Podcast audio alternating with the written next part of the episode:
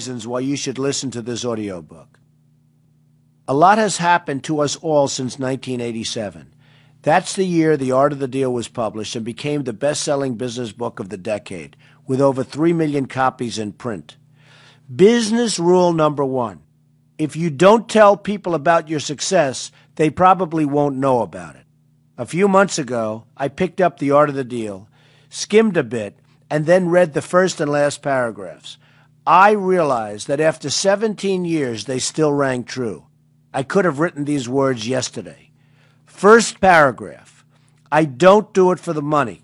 I've got enough, much more than I'll ever need. I do it to do it. Deals are my art form. Other people paint beautifully on canvas or write wonderful poetry. I like making deals, preferably big deals. That's how I get my kicks. Last paragraph. Don't get me wrong. I also plan to keep making deals, big deals, and right around the clock. It's now 2004. I'm still making deals around the clock, and I still don't do it for the money. I don't think you should do it for the money either. Money is not an end in itself, but it's sometimes the most effective way to help us realize our dreams. So if you've got big dreams and you're looking for a way to make them happen, this audiobook is for you. How to Get Rich. That's what I decided to call it because whenever I meet people, that's usually what they want to know from me. You ask a baker how he makes bread. You ask a billionaire how he makes money. Sure, there have been countless how to get rich books written by millionaires. Billionaire authors are harder to find. Billionaire authors with interests in real estate, gaming, sports, and entertainment are rarer still. And billionaire authors with their own Manhattan skyscrapers and hit primetime television series are rarest of all. I'm pretty sure I'm the only one though Oprah could give me a run for the money if she ever decides to write another book and get into real estate. Business rule number two keep it short, fast, and direct. The following will be straightforward and succinct, but don't let the brevity of these passages prevent you from savoring the profundity of the advice you're about to receive. These stories and words of wisdom have been distilled from almost 30 years at the top. So here it comes the scoop from the Donald. After you make your first billion, don't forget to send me a thank you note. You know the address.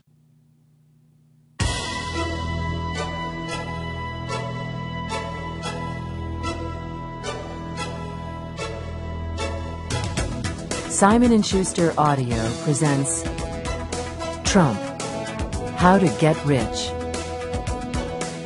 by Donald J. Trump with Meredith McIver. Read by Barry Bostwick with an introduction by Donald J. Trump.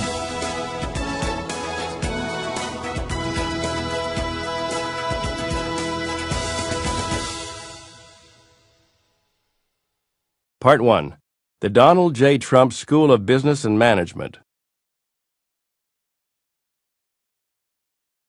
Be a general. I am the chairman and president of the Trump Organization. I like saying that because it means a great deal to me. There are almost 20,000 members of this organization at this point. I did a print ad once in which I declared, I only work with the best. That statement still stands. More and more, I see that running a business is like being a general. Calling the shots carries a great deal of responsibility not only for yourself, but for your troops. Your employees' lives, to a large extent, are dependent on you and your decisions. Bad strategy can end up affecting a lot of people. This is where being a leader takes on a new dimension. Every decision you make is an important one, whether there are 20,000 people working for you or just one. If you are careful when finding employees, management becomes a lot easier. I rely on a few key people to keep me informed. They know I trust them, and they do their best to keep that trust intact. For example, when I need to know something about my casinos and hotels in Atlantic City, I know I can call up Mark Brown, my CEO, and get a fast and informed answer. If I call Laura Cordovano over at Trump Park Avenue and ask about sales, she'll give it to me exactly as it is. If I call Allen Weisselberg, my CFO, he'll tell me what I need to know in 20 words or less. My senior counsel and apprentice advisor, George Ross, can do it in 10 words or less. Find people who suit your business style, and you'll have fewer problems to deal with as time goes on. Good people equals good management, and good management equals good people. They have to work together, or they won't work together for very long. I've seen good management get by with mediocre people, and I've also seen excellent people get stuck in the mires of bad management. The good managers will eventually leave, followed by the good workers, and you will be left with a team that gets along because they're all mediocre. Save yourself time by getting the best people you can. Sometimes this can mean choosing attitude over experience and credentials. Use your creativity to come up with a good mix. Creative people rarely need to be motivated. They have their own inner drive that refuses to be bored. They refuse to be complacent. They live on the edge, which is precisely what is needed to be successful and remain successful. One of my former employees was in charge of a new project. He had done a thorough and acceptable job, but I felt that something was missing. It wasn't fantastic, which, knowing his capabilities, it should have been. I decided to challenge his creative ego by mentioning that it was fine, but seemed to lack inspiration. I politely asked him whether he was genuinely interested in the project and suggested that perhaps that might be the problem.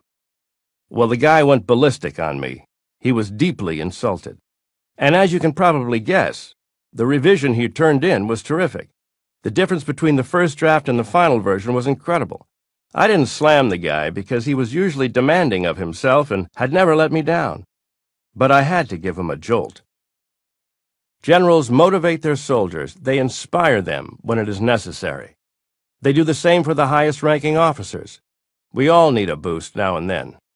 Learn how to tailor your method to the personalities you are managing. Keep the big picture in mind while attending to the daily details. This can seem like a balancing act, but it is absolutely necessary for success in running a company. Stay focused. In the 1980s, I was riding high. After learning the essentials of real estate development from my father, Fred, a builder in Queens and Brooklyn, I'd become a major player in Manhattan, developing Trump Tower, the Grand Hyatt Hotel, and many other top tier properties. I had a yacht, a plane, a best selling book. One magazine headline said, Everything he touches turns to gold, and I believed it. I'd never known adversity. I went straight from Wharton to wealth. Even in down markets, I bought properties inexpensively and made a lot of money. I began to think it was easy. In the late 80s, I lost focus. I'd fly off to Europe to attend fashion shows, and I wasn't looking at the clothing. My lack of attention was killing my business. Then the real estate market crashed. I owed billions upon billions of dollars, 9.2 billion to be exact. That's nine billion two hundred million dollars. I've told this story many times before, but it bears repeating. In the midst of the crash, I passed a beggar on the street and realized he was worth 9.2 billion more than I was. I saw a lot of my friends go bankrupt, never to be heard from again. The media had me for lunch. Forbes, Businessweek, Fortune, the Wall Street Journal, the New York Times, they all published major stories about my crisis, and a lot of people seemed to be happy about it. I'll never forget the worst moment. It was 3 a.m. Citibank phoned me at my home in Trump Tower. They wanted me to come over to their office immediately to negotiate new terms with some foreign banks, three of the 99 banks to whom I owed billions. It's tough when you have to tell a banker that you can't pay interest. They tend not to like those words. An ally at Citibank suggested that the best way for me to handle this difficult situation was to call the banks myself, and that's exactly what they wanted me to do. At three o'clock on a cold January morning in the freezing rain, there were no cabs, so I walked 15 blocks to Citibank. By the time I got there, I was drenched. That was a low point. There were 30 bankers sitting around a big table. I phoned one Japanese banker, then an Austrian banker, and then a third banker from a country I can no longer remember. In the art of the deal, I had warned readers never to personally guarantee anything. Well, I hadn't followed my own advice. Of the 9.2 billion I owed, I'd personally guaranteed a billion dollars. I was a schmuck. But I was a lucky schmuck, and I wound up dealing with some understanding bankers who worked out a fair deal.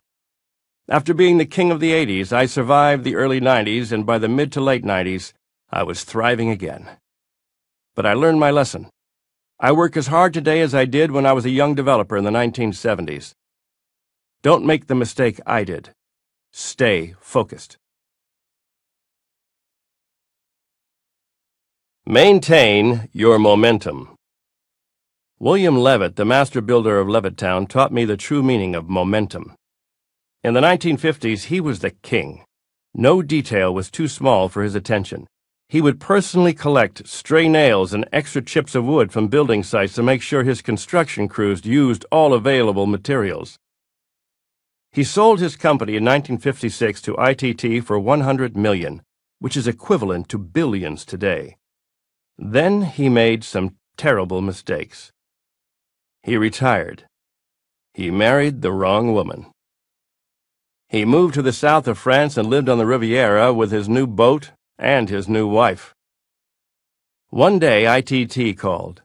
The executives in charge of the conglomerate had no aptitude for home building they had bought huge tracts of land but didn't know how to get them zoned, so they sold it back to Levitt, who thought he'd gotten a great deal. He went back into business, and he proceeded to go bankrupt.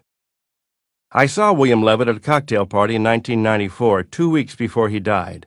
He was standing by himself in a corner, looking defeated. I didn't know him well, but I approached him hoping to acquire some wisdom from the master. Mr. Levitt, I said, how are you doing? Not good, Donald, not good. Then he said the words I'll never forget. I lost my momentum.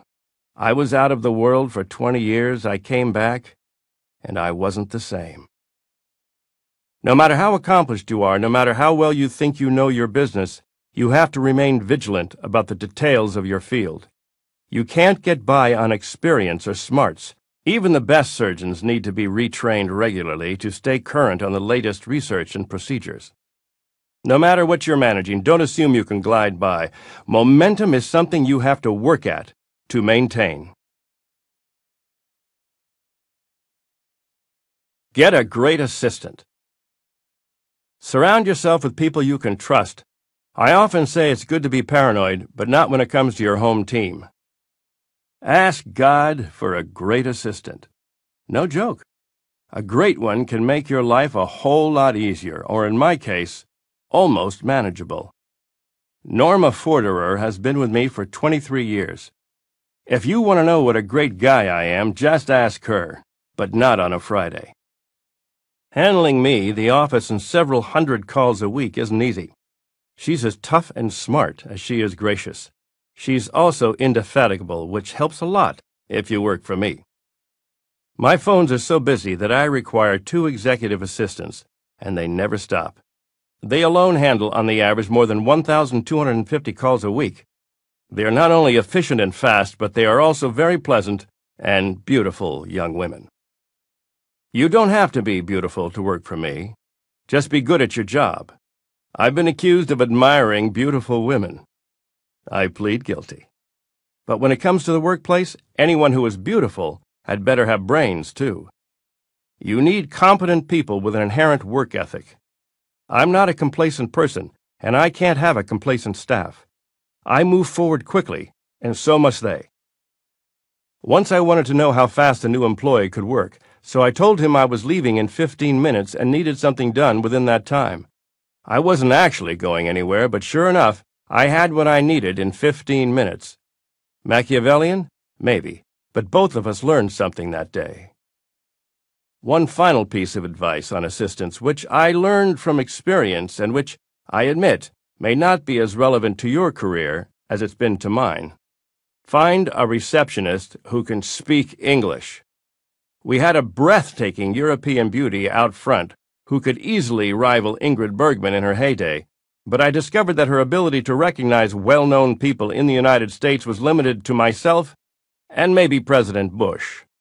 She wasn't so familiar with the likes of Hugh Grant, Reggie Jackson, George Steinbrenner, Jack Welch, Paul Anka, Mohammed Al Fayed, Regis Philbin or Tony Bennett. Their calls never got through to me, and their names were placed on her psycho list. But you should have seen her. What a knockout. She's since moved on to better career opportunities, but we'll never forget her. Neither will anyone who ever called in, or tried to. Remember, the buck starts here. Set the standard. Don't expect your employees to work harder than you do. In my case, I don't have to worry about that because I work seven days a week and love almost every minute of it. But also realize that your company will sometimes function as an extended and dysfunctional family. It's only natural, considering that people often spend more waking hours with coworkers than they do with their families. A visitor in my office once mentioned that the goings on there reminded him of a family fight in progress. I will admit that the volume level gets high now and then, and he wasn't far off in his assessment. But if you want smooth sailing every day, move to the Mediterranean. Winners see problems as just another way to prove themselves. Problems are never truly hardships to them, and if you haven't got any problems, then you must not have a business to run. Regard your company as a living, breathing organism because that's what it is. Those figures you see on your spreadsheets will reflect the health of that organism. Watch out for bad cells while allowing good cells to flourish. Growth is an indication of life, so keep your organization moving forward at all times. Having a passion for what you do is crucial. If you can't get excited about what you're doing, how can you expect anyone else to? If your employees can see and feel your energy, it is bound to affect them. Don't intimidate people. If you do, you'll never get a straight answer from anyone, and you'll be defeating your own purpose. I keep my door open, and my people know I'm available as well as approachable. We don't have chat fests, but whatever needs to be done gets accomplished, and quickly. Remember that your organization is your organization. That sounds simplistic, but bottom line, it's your ballgame. The strategy is up to you, and so are the results. Remember Harry Truman's famous words, which he kept on his desk in the Oval Office? The buck stops here? I keep a similar quote on my desk. It reads, The buck starts here. Don't equivocate.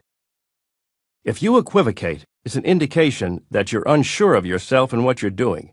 It's also what politicians do all the time, and I find it inappropriate, insulting, and condescending. I try not to do it. Fortunately, I don't have to try too hard at this one because I've been known to be on the blunt and fast side at times, which is good. I once asked an executive in my organization to give me a synopsis of a new development we were considering. He'd been to the city in question, had spent some time there, and had done some careful investigating. He went on to describe the merits of the site, the pitfalls, the good things, the bad things, the pros, the cons, on and on in great detail. He must have talked for ten minutes straight. Judging from what he was telling me, there were just as many reasons to drop the project as there were reasons to jump right in and get going. It was like a tied game with no overtime. I asked him more questions, and we ended up exactly where we were before. He was on both sides of the fence at once, and didn't seem to want to take a stand either way. This guy had a lot of experience and a good track record, so finally I asked him what he thought of the project in ten words or less. It stinks, he said. He had eight words left, but he didn't need them. Ask yourself two questions. Number one, is there anyone else who can do this better than I can? That's just another way of saying know yourself and know your competition. If your competition is better than you are, you need to offer some quality they lack. Number two, what am I pretending not to see? We can all get swept up in the euphoria of a creative moment, or what former President Richard Nixon's speechwriters used to call the lift of a dream. Before the dream lifts you into the clouds, make sure you've looked hard at the facts on the ground. Bullshit will only get you so far. I think it's funny that the phrase most closely associated with me these days is, you're fired. Because the truth is, although I've had to fire people from time to time, it's not a big part of my job. I much prefer keeping loyal and hard-working people around for as long as they'd like to be here. There's a wonderful lady in her 90s. Amy Luerssen, who worked for my father and still reports to work every day at our Brooklyn office. Here at the Trump Organization, Helen Rakotz has worked for me from the day I moved to Manhattan, and she still puts in long hours every week. She is 82. Once I delayed firing someone for two years because this guy always had such a great line of bullshit every time I came close to the topic. No matter what was going on, he had some huge deal lined up that was just about to come through. He managed to string me along for two solid years, and I believed him every time, or wanted to. Finally, I was forced to realize that his claims were bogus, but I gave him every chance before finally axing him. Unless your boss is a total sadist, he or she doesn't want to fire you or cause hardship to your family. If you think you're in danger of being fired, take control of the situation and ask your boss for a meeting. Make sure you ask for the meeting at the right time. Tell your boss you want to make sure you are communicating and doing your job to everyone's satisfaction. Of course, if your boss is a sadist or just a lousy communicator, you've still got a problem. In that case, fire your boss and get a better job. There's no sense in trying to cope with a bad situation that will never improve. I never try to dissuade people from quitting. If they don't want to be here, I don't want them to be here either. No one has ever come to me with an ultimatum. People see how it works here, and if it doesn't suit them, they move on. Sometimes it happens quickly. A qualified and experienced receptionist worked here for a grand total of six hours. She realized right away that the pace just wasn't suited to her and she very politely told us so and left. I appreciated her quick thinking and efficient decision making skills. She'll have a successful career somewhere else. Every new hire is a gamble. Some people give such great interviews that you're ready to make them vice presidents on the spot, until you realize that their true talent is simply giving a great interview. That's why, in a sense, every new hire is a gamble. Impressive credentials don't always add up to a great performance or a good fit. Non existent credentials don't necessarily mean a no talent. Being circumspect helps a lot and keeps you from being surprised. People can offer an interesting mix of pros and cons. Time will do the weeding out for you. All you have to do is pay attention. What I look for in employees is a sense of responsibility that goes beyond what is merely sufficient. Some people do the bare minimum and some people will actually be concerned about the organization as a whole. They see themselves as having a direct relationship to the success or failure of the company they work for. They believe they are important, and their work shows it. If you can instill this sense of worth in your employees, you will have a tip top team working for you. People who take pride in their work are the kind you want to have around, and the kind I like to keep around. I especially like employees who spend, and more importantly, save the company's money as if it was their own. Companies suffer when employees don't make enough of an effort to control costs. The employees who feel a personal responsibility for their budgets, who view the company's bottom line as an extension of their own personal savings account, are often the ones who get the best results. If you let your boss know that you're watching out for his or her bottom line, you'll always be appreciated. I respect employees who can think on their feet. So does George Ross, my senior counsel.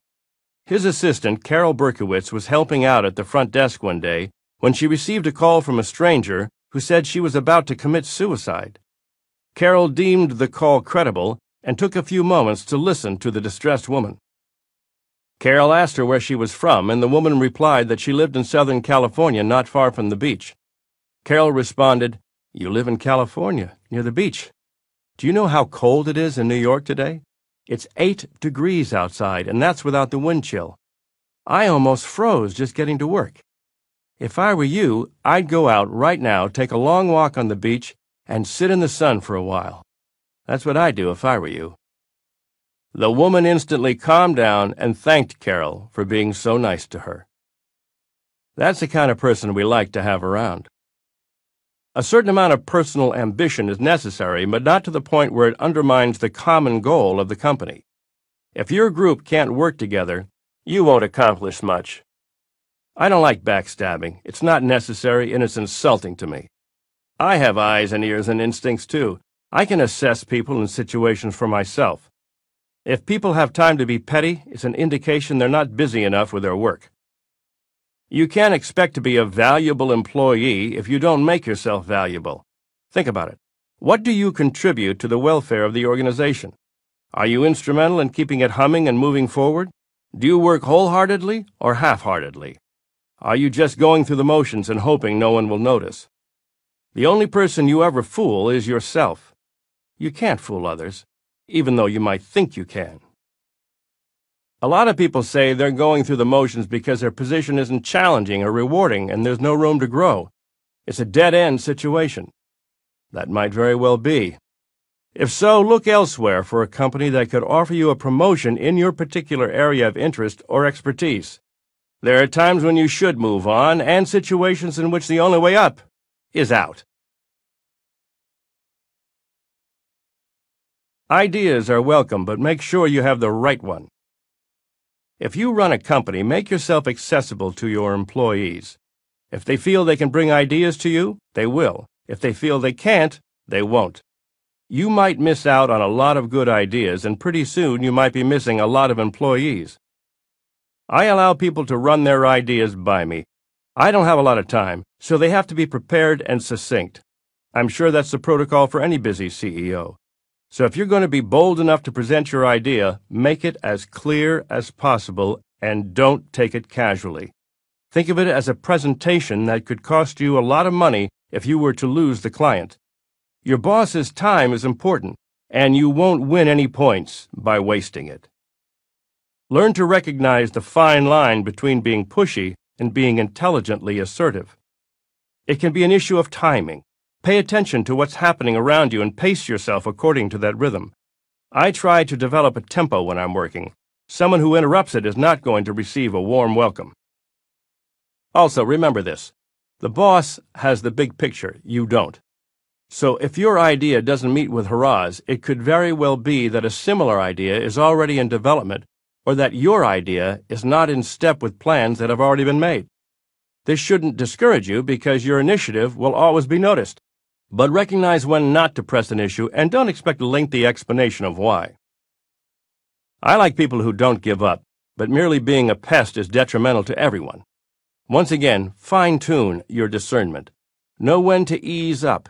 Keep your antennae up for another idea and a more appropriate opportunity. Sometimes we hesitate with good reason. There was one former employee who I liked a lot, but he reminded me of a jumping bean. He couldn't keep still for more than three seconds at a time. Even riding in the car with him became an ordeal because being in an enclosed space seemed to warm him up even more, and then he'd really get going. I finally learned to avoid him as much as possible, and that's too bad, because he was a great guy. But enough is enough. Too much will cause people to tune you out or wish that you would move to another state. Last I heard, the jumping bean was living in Montana.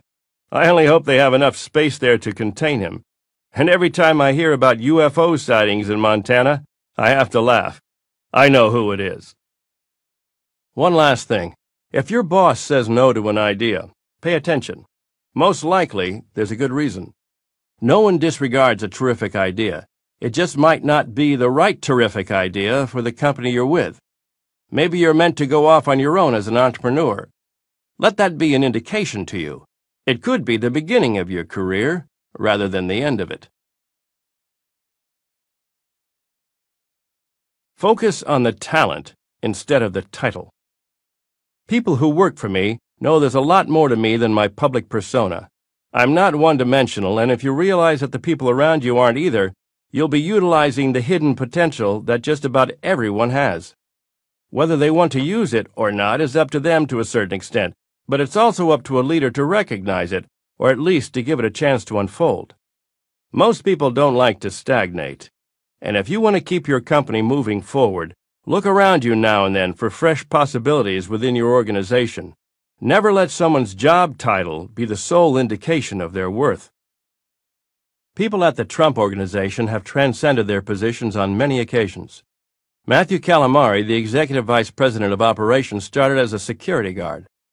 After getting to know Matthew, I realized he had a lot more to offer than his job title warranted, and he has proven me right. He's a dedicated and trustworthy worker, and any CEO in his right mind would want to have him around. As an executive vice president, he is in charge of building operations and runs my entire security organization. He is in charge of major building projects with his brother Michael and Andy Weiss. Their most notable recent accomplishment is the new building on the site of the former Delmonico Hotel at Park Avenue and 59th Street. I'm calling it Trump Park Avenue. Catchy, right? Vinny Stellio, who was hired by Matthew Calamari, started as my bodyguard and is now a vice president. He has just what it takes to be an effective executive, which was clear to me, if not immediately to him. Vinny would often drive executives, architects, and contractors up to Westchester to look at developments I was building. Now they report to him. I am perhaps the largest owner of land in Westchester County, and now it's Vinny who keeps his eye on it all. John Tutelo, president of Trump Model Management, our modeling agency, started as a booker and now has what many guys would consider a dream job.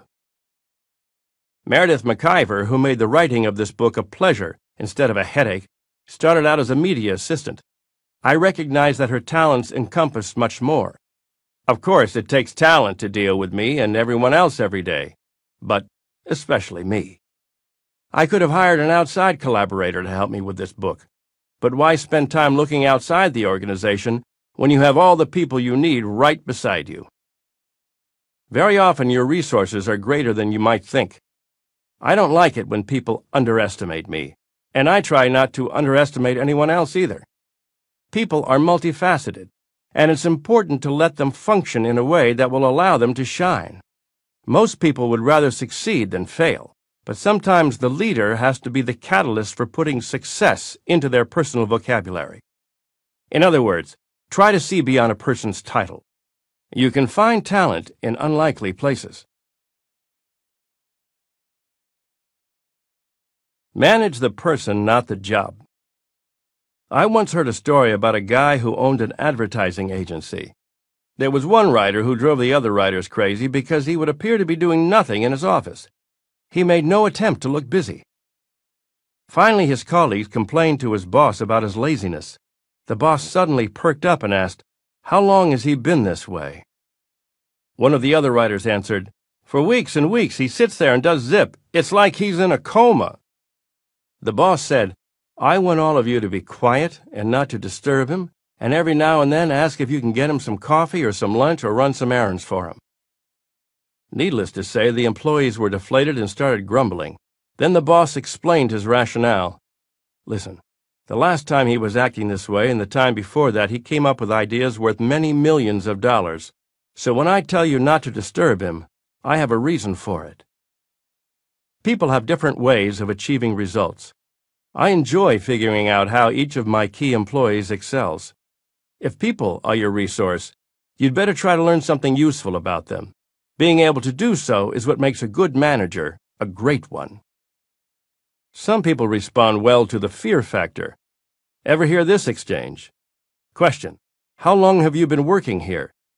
Answer. Ever since they threatened to fire me. Well, it applies to some employees. Fortunately, I seem to attract people who enjoy working, but now and then a few slugs will show up, and the loss of face, or job, can be a good motivator for many. That said, it will always work against you to demoralize your employees in any way. I can be tough, but most people will admit I'm fair. You can crush people if you don't weigh your words carefully. Your power as a leader should be used in the most positive way, which sometimes calls for a great deal of restraint as well as patience. I have to laugh when I hear people say, I can't wait until I'm the big shot so I can order everyone around. It doesn't quite work that way. Abraham Lincoln made an appropriate remark that is pertinent to management. Nearly all men can stand adversity, but if you want to test a man's character, give him power. Keep your door open. I'm always taken aback when people say, Oh, he's got it made, as if that's the end of the conversation about a person. They seem to be saying that the person can just check out and coast because he's already arrived. To me, arriving means something that is about to begin. Graduation from college is a beginning, not an ending. Each success is the beginning of the next one. Learning is a new beginning we can give ourselves every day. A know it all is like a closed door. Everyone who knows me knows I keep the door to my office open. It's symbolic of the way I choose to think, and it's the way I operate. My father was much the same. He once said to me, You know, the more I learn, the more I realize I don't know. I think that has kept me young at heart more than anything else. It was an offhand comment, a quiet realization he mentioned to me one day while he was reading, but it has stuck with me for decades. Every day is a reminder to me of how much I don't know. Everything I learn leads me to something else I didn't know. Fortunately, I don't pride myself on being a know it all, so every day becomes a new challenge. People ask me what keeps me going, and this is probably the closest answer to the truth. If I end the day without knowing more than I did when I woke up, it makes me wonder. What did I miss out on today? Am I getting lazy? I'm a disciplined person, and this thought alone can get me going. We've all heard the phrase creature of habit. That can be good or bad depending on your habits. I've cultivated the learning habit over the years, and it's one of the most pleasurable aspects of my life. Everyone in my family knows I'm big on education, not just Ivy League education, but all education, and for people of all ages. That also applies to me. And while I got very good grades at school, I do not have time to be a scholar. Still, it's something I aspire to in my quiet time. Possibilities unfold. The world opens up. My sister Marianne introduced me to the writings of Aldous Huxley. He was such a learner that when he was faced with a near total blindness as a young man, he learned Braille and continued his studies anyway. His description of his predicament had not a trace of self pity. In fact, he mentioned that it had offered some benefits. He could now read in bed at night, and his hands would never get cold because he could read with his hands under the covers. Learning begets learning. I'd rather be stimulated than passive. You can't wear a blindfold in business. A regular part of your day should be devoted to expanding your horizons. We live in a big world, and it's important for us to be aware of cultures other than our own. I have always lived in the United States, but I make an effort to be informed about other cultures. That's easy to do in New York City, the most diverse and exciting place on earth. Someone who had been living abroad for a few years told me upon returning home that a frequent comment about Americans is that you always know exactly where we're coming from. The flip side of this is that we rarely know where anyone else is coming from. We're very much up to snuff about our own national events, but we are less aware of what's happening in other countries. All of us need to pay more attention to events outside our own realm. We are connected to each other in so many ways politically, commercially, socially. Perhaps one of the reasons I've been able to sell and rent apartments to people of so many foreign nationalities is that I've made an effort to understand where they're coming from. Learn something new, whether you think you're interested in it or not. That's the opposite of having a closed mind or a closed door. I can thank my father for the example he set. It was the key to his remaining young and dynamic into his 90s. It can do the same for you, if you make the effort. Think big and live large. This is the final rule of the Donald J. Trump School of Business and Management. Once you have mastered it, you are ready to graduate. It's a big world. There's a lot we don't know, which means there's still a lot to be discovered and a lot to be accomplished. The possibilities are always there. If you're thinking too small, you might miss them. In some ways, it's easier to buy a skyscraper than a small house in a bad section of Brooklyn. Either way, you'll probably need financing, and most people would rather invest in a great building than a dilapidated duplex on a dangerous street. With a skyscraper, if you hit, at least you hit big. And if you don't hit, what's the difference between losing a $100,000 or hundreds of millions of dollars? Either way, you've lost, so you might as well have really gone for it. I've read stories in which I'm described as a cartoon. A comic book version of the big city business mogul with a gorgeous girlfriend and the private plane and the personal golf course and the penthouse apartment with marble floors and gold bathroom fixtures. But my cartoon is real. I am the creator of my own comic book, and I love living in it. If you're going to think, think big. If you're going to live, live large. Part 2 Your Personal Apprenticeship Career Advice from the Donald. Take control of the job interview. I've had some interesting experiences with job interviews over the years. Norma Foerderer is a good example. I wasn't too sure about her after her first interview. It had nothing to do with her skills, but she seemed a little too prim, like she belonged on some family sitcom as the ever so proper type. I didn't think she could handle it here, or that she would fit with my style. Norma persisted, seeming to recognize a good match better than I did. Little did I know how deceptive first impressions could be. Norma was actually as far from fluff as you could get. So I thought, uh, okay, maybe. Her abilities were superior to those of anyone else I had seen. As it turned out, I called her back on the same day her mother died, but Norma gave me an offer I couldn't refuse. She'd work for me for one month at a low salary just to see whether we clicked, no strings attached. I thought, aha, she'll never last anyway, and I can decide on someone else in the meantime. After one month with me, she'll be out of here for sure. The hoity-toity type just won't fly, except out the front door. Needless to say, I underestimated Norma completely. I was duly humbled, and I must add, grateful for being so. She was persistent and committed to getting the job, and she did it with elegance. Ask for your raise at the right time. When it comes to your career, certain moves should not be made without careful consideration of the old and very apt saying, timing is everything. For example, if you've decided to ask for a raise, look around first. So many times employees who I like very much do the dumbest things when it comes to conversations about their salaries. Jason Greenblatt, a young and brilliant lawyer who works for me, is terrific at everything he does. But one day, I swear, he must have been wearing blindfolds and earplugs. I was having an especially tough, vicious, terrible, miserable day that seemed never ending to me and to everyone else. It was a grand slam rotten day. No one could possibly have mistaken it for anything else.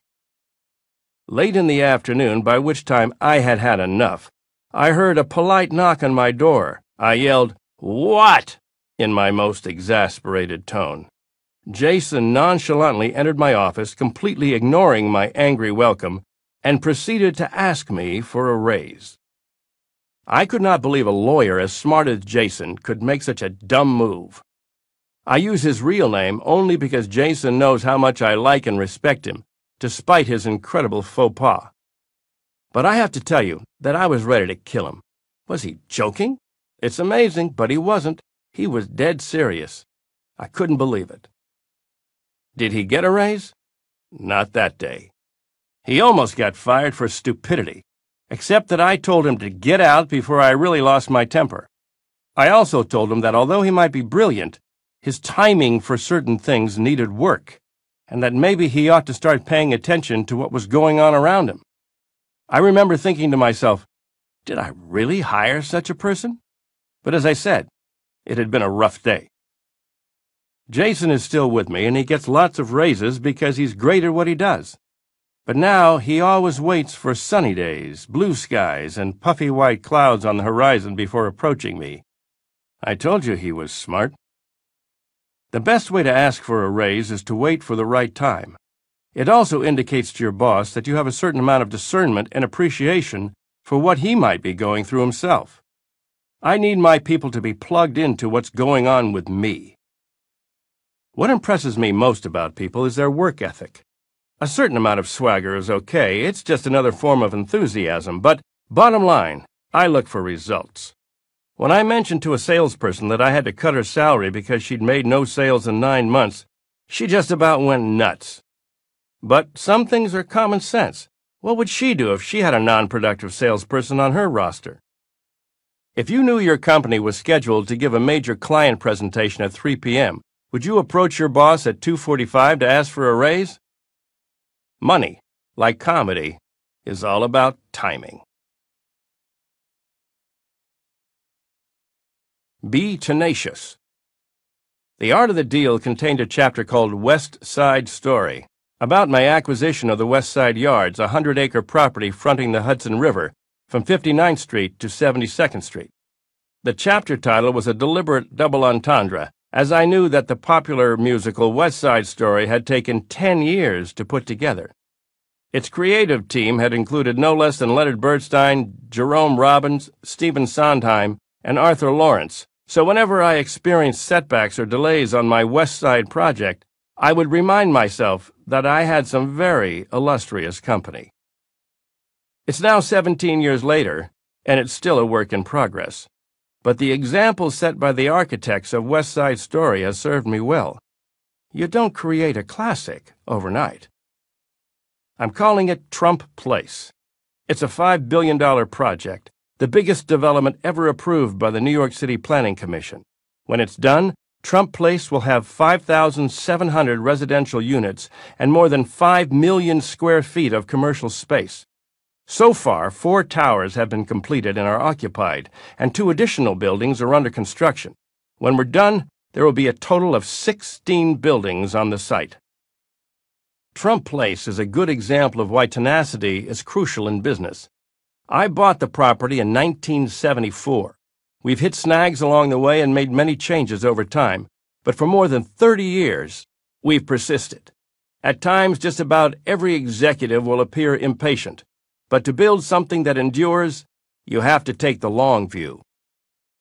Recently, an employee told me that the pastor of her church had used Trump Place as an example of what a firm foundation should be, whether it be in faith, family, or as in my case, buildings.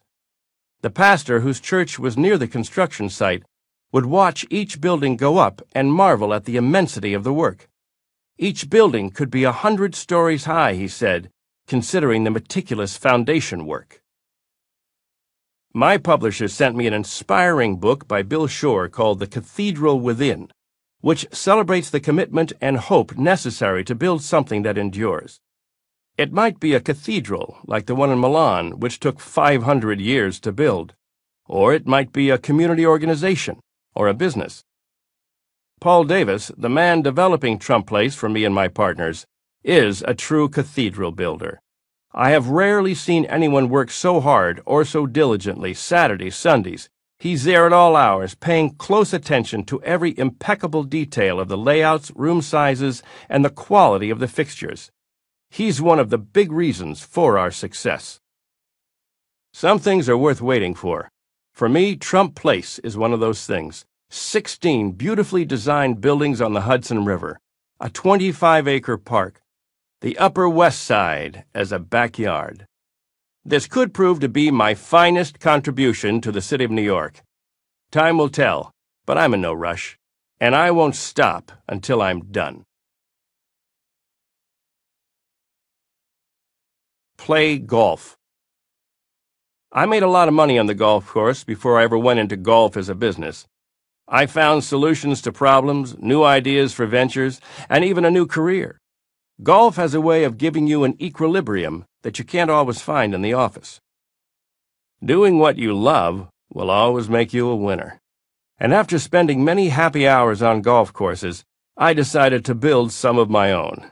I am now one of the busiest golf course developers in the United States, with two award winning, internationally acclaimed courses fully operational, and two more in the works. My first course, the Trump International Golf Club in Palm Beach, Florida, has been home to the ADP LPGA Championships for three years.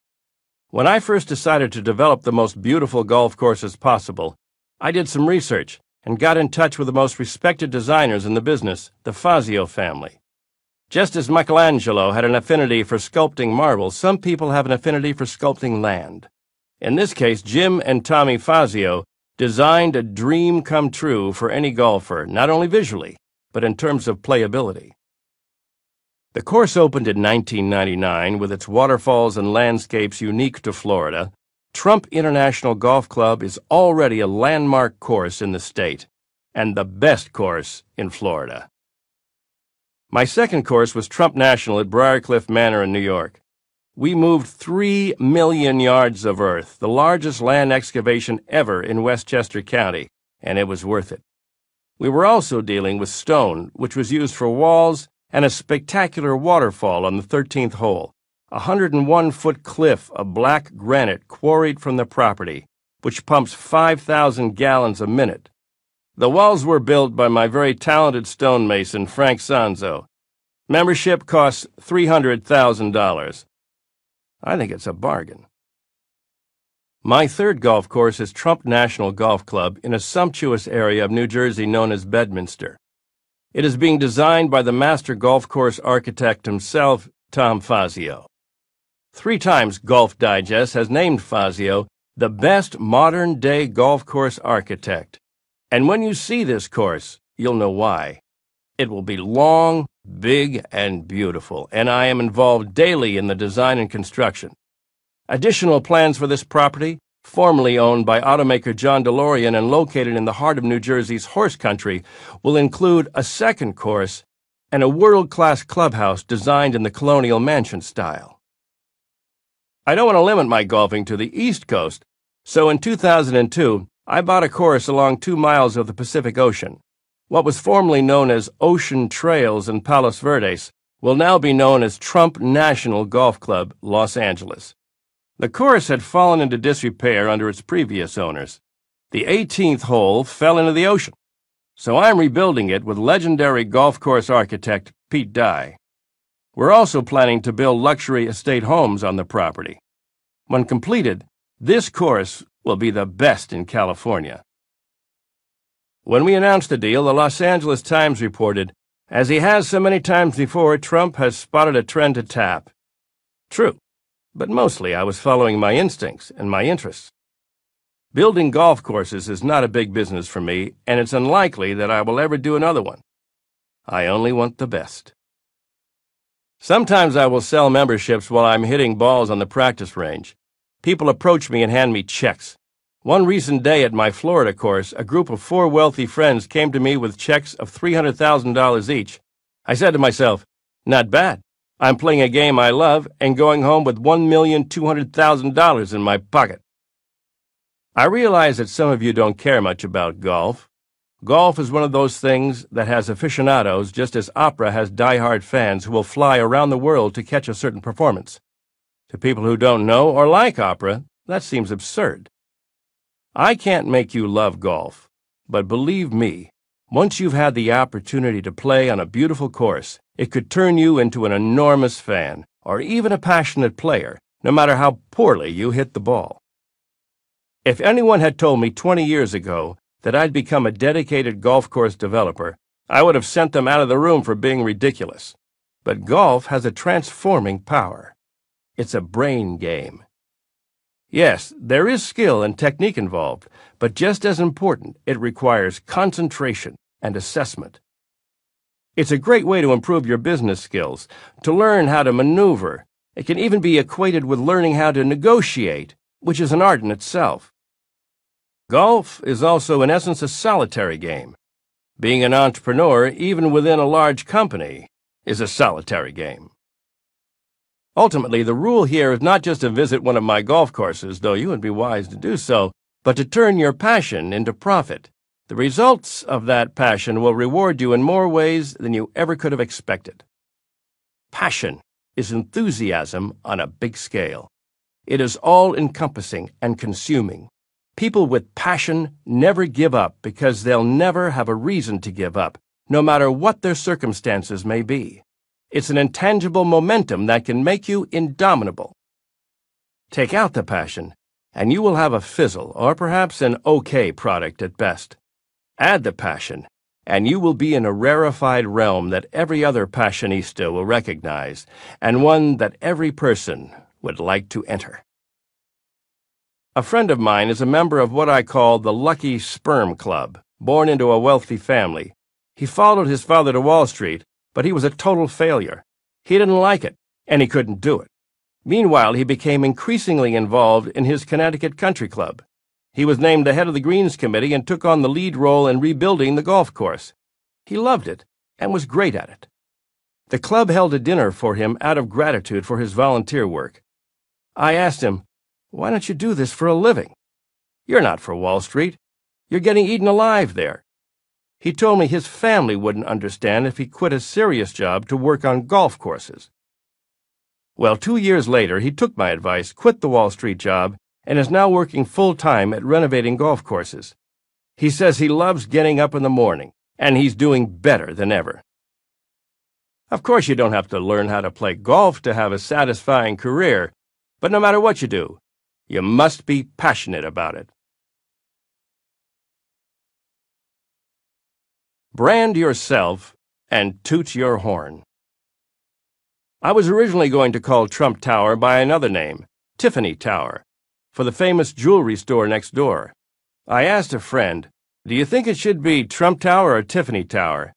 He said, When you change your name to Tiffany, call it Tiffany Tower. We've all seen the power of a brand name, especially quality brand names. Coco Chanel became world famous 80 years ago by naming her first perfume Chanel No. 5, and it's still going strong in a fiercely competitive market. Her fragrance, as well as her name, has become timeless. She proved that the right ingredients can create a legend. Trump has become a great brand name due to my rigorous standards of design and quality. We all admire Rolls Royce cars, and I see every one of my ventures as being just that elite. Being a stickler has paid off, because my buildings are considered to be the finest in the world. That may sound like bragging, but it's also a fact. I've never been one to confuse facts with fiction. In 2003, Chicago Tribune real estate columnist Mary Umberger attributed the sales for Trump International Hotel and Tower in Chicago to the Trump factor. Umberger reported, the sales velocity surprises even experienced real estate players, who told me at the sales inaugural that they doubted Trump would gain enough momentum because Chicago's luxury market was, and is, in a lull. Some people have written that I'm boastful, but they're missing the point. I believe in what I say, and I deliver the goods. If you're devoting your life to creating a body of work and you believe in what you do, and what you do is excellent, You'd better damn well tell people you think so. Subtlety and modesty are appropriate for nuns and therapists, but if you're in business, you'd better learn to speak up and announce your significant accomplishments to the world. Nobody else will. When I'm setting the price for a luxury apartment, I consider a lot of factors the market, the location, and the competition. Then I set my own standards. Once, when some top of the line apartments weren't selling, I upped the prices, way over the competition. They started selling immediately. I view my work as an art form and approach it with the same intensity and ego as any ambitious artist would. I never planned on becoming a brand name, but the fit of my aesthetic nature with each product I became involved with has resulted in an expanding network of interests. The success of the Trump name worldwide has been a surprise. It's been a good surprise. For example, using my name on a building carries with it a promise of the highest quality available and at least a $5 million price tag. That's just for the name because it will be worth it to the developers, and they know it. That building will be up to my standards. When I remember the line from Shakespeare's Romeo and Juliet, What's in a name? I have to laugh. What's in a name can be far more than either the bard or I ever could have imagined. We've all noticed the ascendancy of brand names and the power they have, from Levi's to Louis Vuitton. Some people are against this widespread branding, seeing it as another form of labeling. I see it as a viable outlet for creativity. If you're on the brink of success in your career, some snob might ask you dismissively, You don't want to become a brand name, do you? Anyone who asks you that does not have the big picture in focus and they are usually just envious. I can get a project off the ground in no time now, whereas an unknown developer would require many months, if not years, to get something going. The number of people I employ to get a project finished reaches into the thousands, and those people would not have a building to work on without a developer to give them a job. Commerce and art cannot function independently. They must work together. That is the beauty of a successful brand name. If there is a downside to being a well known name, it is that you become an easy target. The media needs to tear down what it builds up. That's just part of journalism. Stories are about heroes and villains, or success and failure. If you're a brand name, they're going to take a shot at you. It comes with the territory, and I've learned to live with it.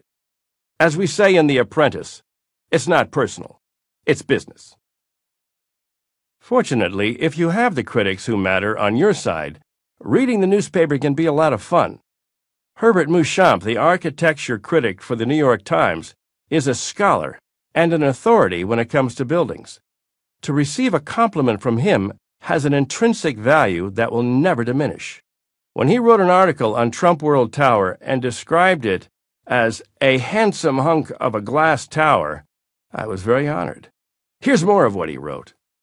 Although Donald Trump prefers to publicize the aggressive side of his nature, it's the manly thing to do.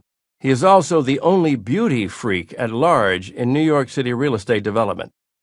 It's not surprising that unofficial approval of Trump's buildings should come by way of the Museum of Modern Art. The tower embodies the Miesian aesthetic through which the modern's design department's taste was initially formulated. I hope Trump sticks with this material. Trump does better when he ignores his critics than when he pays attention to them. So don't be afraid to toot your own horn when you've done something worth tooting about. And don't believe the critics, unless they love your work.